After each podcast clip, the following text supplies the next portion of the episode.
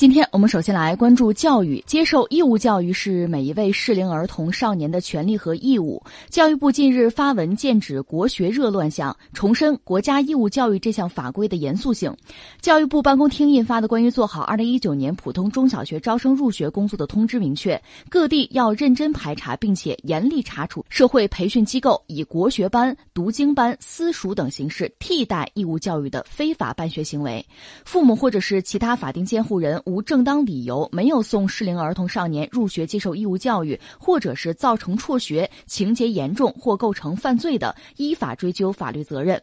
目前社会上的学堂私塾多为民办培训机构，虽然拥有非学历教育培训机构的资质，但是根据教育部的规定，这类机构不得针对义务教育阶段的学生开办全日制课程，只能够从事培训工作，也不能够颁发毕业证书、结业证书等和学历教育相混淆的证书和文凭。呃，这是教育部一个新的表态吧？嗯，你刚才说剑指这个所谓的国学热里边的一些乱象哈。我觉得这个新闻或者这个话题吧，其实很值得关注，很值得聊，很值得思考。但是我觉得哈，就是我们节目也一贯的这个风格，我也是这样想问题的。就是我们先有一个前提，这个前提其实不用废话，就是国家的法律。我们讲孩子们有这个义务教育，孩子们他在适龄适龄的这个青少年吧，受教育这个权利是必须被尊重，不能被剥夺的。哪怕你是作为这个孩子的家长。你甚至啊，对现有的这个教育制度啊、教育体系啊，或者对某一所学校老师啊，有这样那样的意见，呃，有挑剔，这个我觉得合情合理的话，你还是要通过正常的、正当的渠道去解决。但是因此就说这么着吧，孩子不在体制内了，我自己带，我自己教，或者说我给他弄到哪个什么国学班啊、什么私塾里边去，让他受那个什么圣贤教育去。这个我就首先说哈，一个公民。就公众嘛，你的权利和义务在这个国家，在这个社会上，它确实是有一个前提的，它是有约束的，就是法律。如果一个孩子正常的受教育，我们讲义务教育嘛，如果这个权利被剥夺，哪怕是被父母剥夺了，我们先问问这事儿合法吗？你是不是要受到法律的惩处啊？咱们先把这个事情放在这儿，就拍在这儿，这是前提。如果这个前提你都不认，那我就觉得你先好好去去普法去，学习法律知识。学习一下，我们作为家长啊，作为父母，另外孩子本身，我们该尽的义务是什么？我们该承担的责任是什么？法律法规对我们的约束是什么？咱把这先搞清楚，这搞不清楚，后边就没法说了。这是前提。那把这事放在这之后，我们再再聊聊两个关键词，一个叫国学，一个所谓私塾，是吧？这个国学吧，现在确实也很热，它往往又和什么连在一起呢？传统文化呀。爱国呀，和这些东西又连在一起。但是，真要是揪这个词儿“国学”，就这些年很多学者也在研究吧，甚至有人提出来这个初听啊，我也觉得接受不了。但是仔细想想，有它的道理在哪儿？有人说国学是国将不国之学，为什么这么说呢？因为“国学”这个词儿是什么时候产生的？它还是在我们积贫积弱、比较动荡的那个时代，正好又赶上西风东渐，就西方的这个科学啊，包括西方的一些文化思想进入。曾经是闭关锁国的中国，我们是给人家打开大门的。进来之后，所以就产生了有国学一说，它和西学是对应，甚至是一种对抗的关系。如果我们仔细思量一下，这个说法是有道理的。因为以前我们的这个思维方式，我们的体系是天下体系，它不是近现代这个国家的观念。天下就率土之滨，莫非王臣。普天之下莫非王土是这套逻辑，所以在这个逻辑之下，哪有什么西学一说，也谈不上什么国学，都是我的。但是我们也知道，就是东西方交流也好，就不同的洲际间呢、国际之间的交流也好，早就开始了。这个开始，首先当然就是商人、商旅，当然文化的交流，包括人员、人口的流动，这都是在一个漫长的过程之中一直在发生的一个现象。到后来，西方又有意识的，他那个传教士。到东方来，其实不单到中国，到日本什么的，到朝鲜都是有的。很多传教士呢，他是带着西方近代的这个文化呀、科学技术的知识来的，他也促进了东西方的交流，有这么一个过程吧。但是实际上，在近现代，我们知道中国在科学技术方面已经落后了，落后于西方。后来我们还闭关锁国，到一八四零年，人家打开了我们的大门，由此呢，在国内就是救亡啊、图存呢，这成了一个主旋律。所以当时呢，就很多知识分子吧，出于这样那样的考量，他走上不同的道路。那思想呢，其实既活跃又混乱。举个例子，你比如康有为、梁启超这师徒俩人，最后是是掰了，是吧？最后决裂了。但是他们一度曾经什么呢？梁启超是学生嘛，是听老师的。康有为曾经有这么一个想法，你看历史上很有意思。他的想法很简单，很机械。他觉得，你看一些列强，西方国家列强嘛，人家都有宗教，咱中国落后是不是因为没有宗教啊？那得搞个宗教，他想什么呢？尊孔，孔教，还得有教主，对吧？他觉得自己还要承担这个大任，这是他这个逻辑。他这套想法，像黄遵宪就不认同。梁启超是一开始跟着他跑，后来也不认同。那现在我们从我们这个角度来讲，有些西方人也说中国呀，你没有宗教，你这个善恶哈，你这个伦理伦常你怎么传承？我说扯，咱有历史啊，你看看我们是从历史上汲取很多东西。所以我们有自己的善恶是非观念，不但有，我们这几千年是一直传承的。你甭操我们的心，你看看你那个历史是怎么回事吧？我觉得这是我们的态度啊。但是当年啊，国家积贫积弱的时候，好像什么都不行，就要改变。那怎么改变？各种想法都有。刚才我们讲的梁启超，后来这个五四运动。你看，一九一九年就那阵儿呢，五四运动的时候，那各种各样的玩法都有，甚至有人说这汉字是不是不行了？要不咱们用拉丁字母吧？这想法都有。而在这个背景之下，就是所谓西学呢大行其道，也有些人觉得，那我们自己民族的东西呢？那我们自己老祖宗那些东西都没用了吗？就产生一个反弹。呃，国学从那个时候开始，等于和西学就是带有对抗的性质。你有我也有，你说你那个好，我觉得我这个好。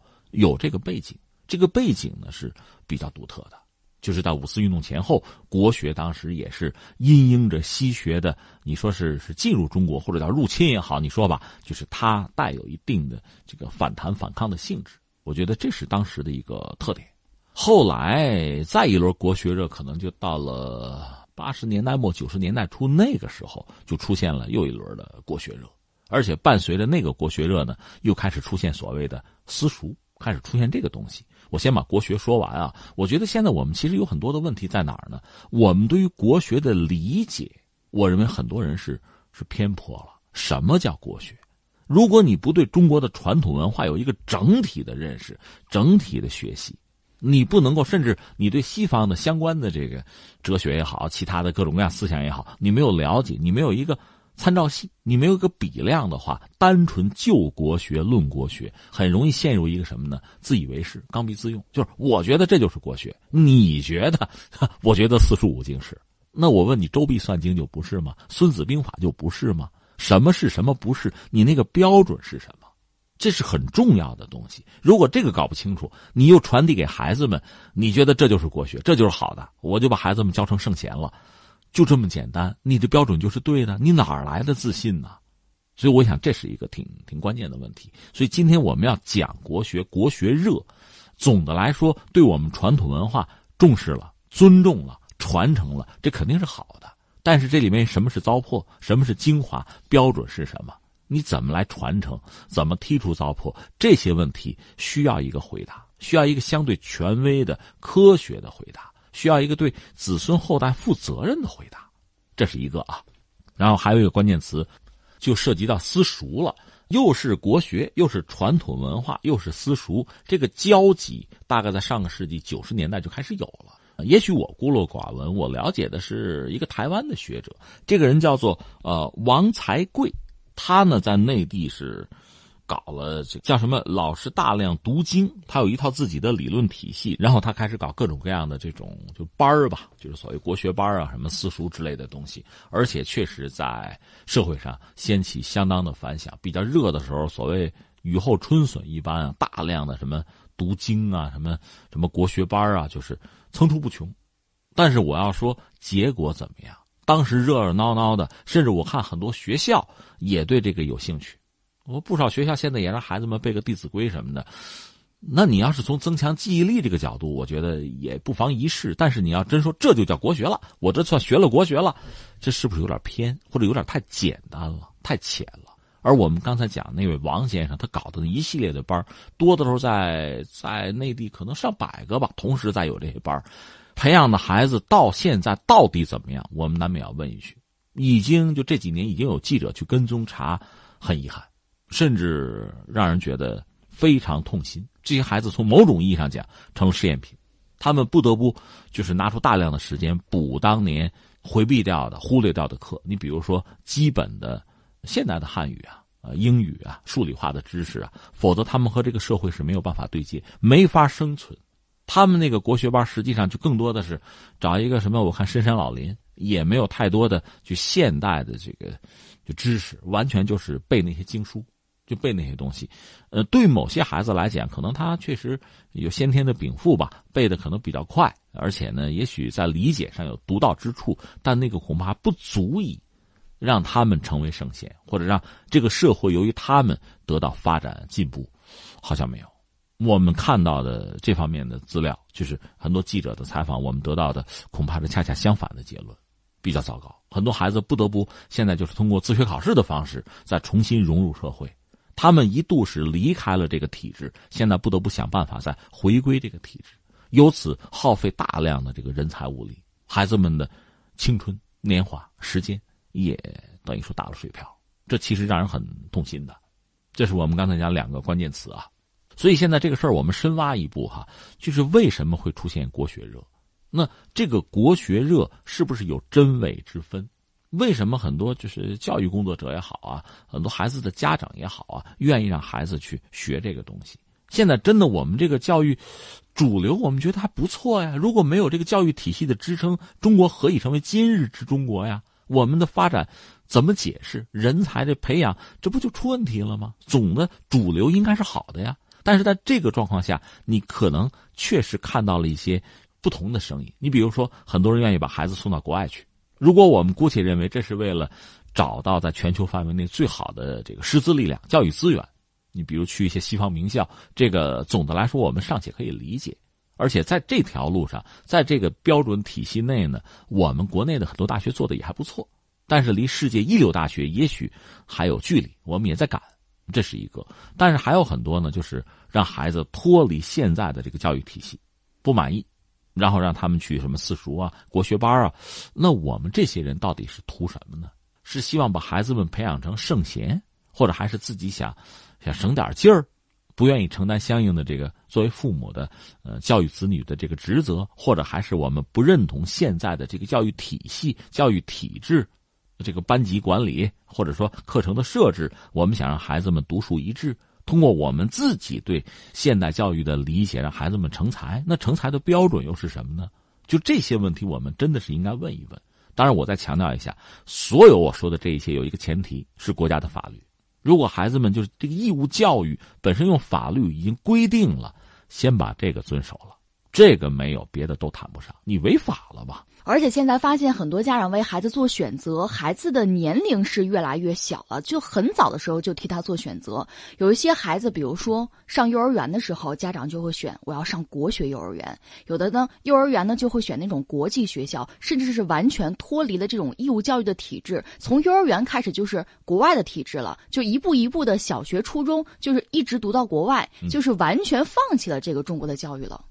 我是这么想，还是刚才我说的，咱们拿法律说事儿吧。如果说有相关的这个，不管是幼儿也好，还是这青少年也好，整个这个教育机构它符合中国的法律，它符合我们的法律法规，那这个我觉得该尊重尊重，或者说这是在阳光底下的你可以选择的这个多选题里边的一个选项，那就可以。如果没有相应的资质，我不管你是国际学校还是什么国学学校，你如果连一个基本的资质都没有，嗯。那我觉得这叫不合法，这是违规的。那这个一个是我对他的师资就会产生怀疑，我对他办学的动机也会产生怀疑。那么对这个结果，恐怕我们更加会怀疑。我想说的就是这个。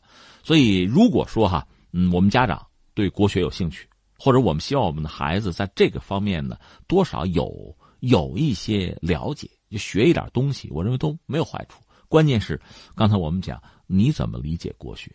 如果你对国学的理解是偏颇的，甚至就是错误的、肤浅的，那你何以让自己的孩子能修成正果呢？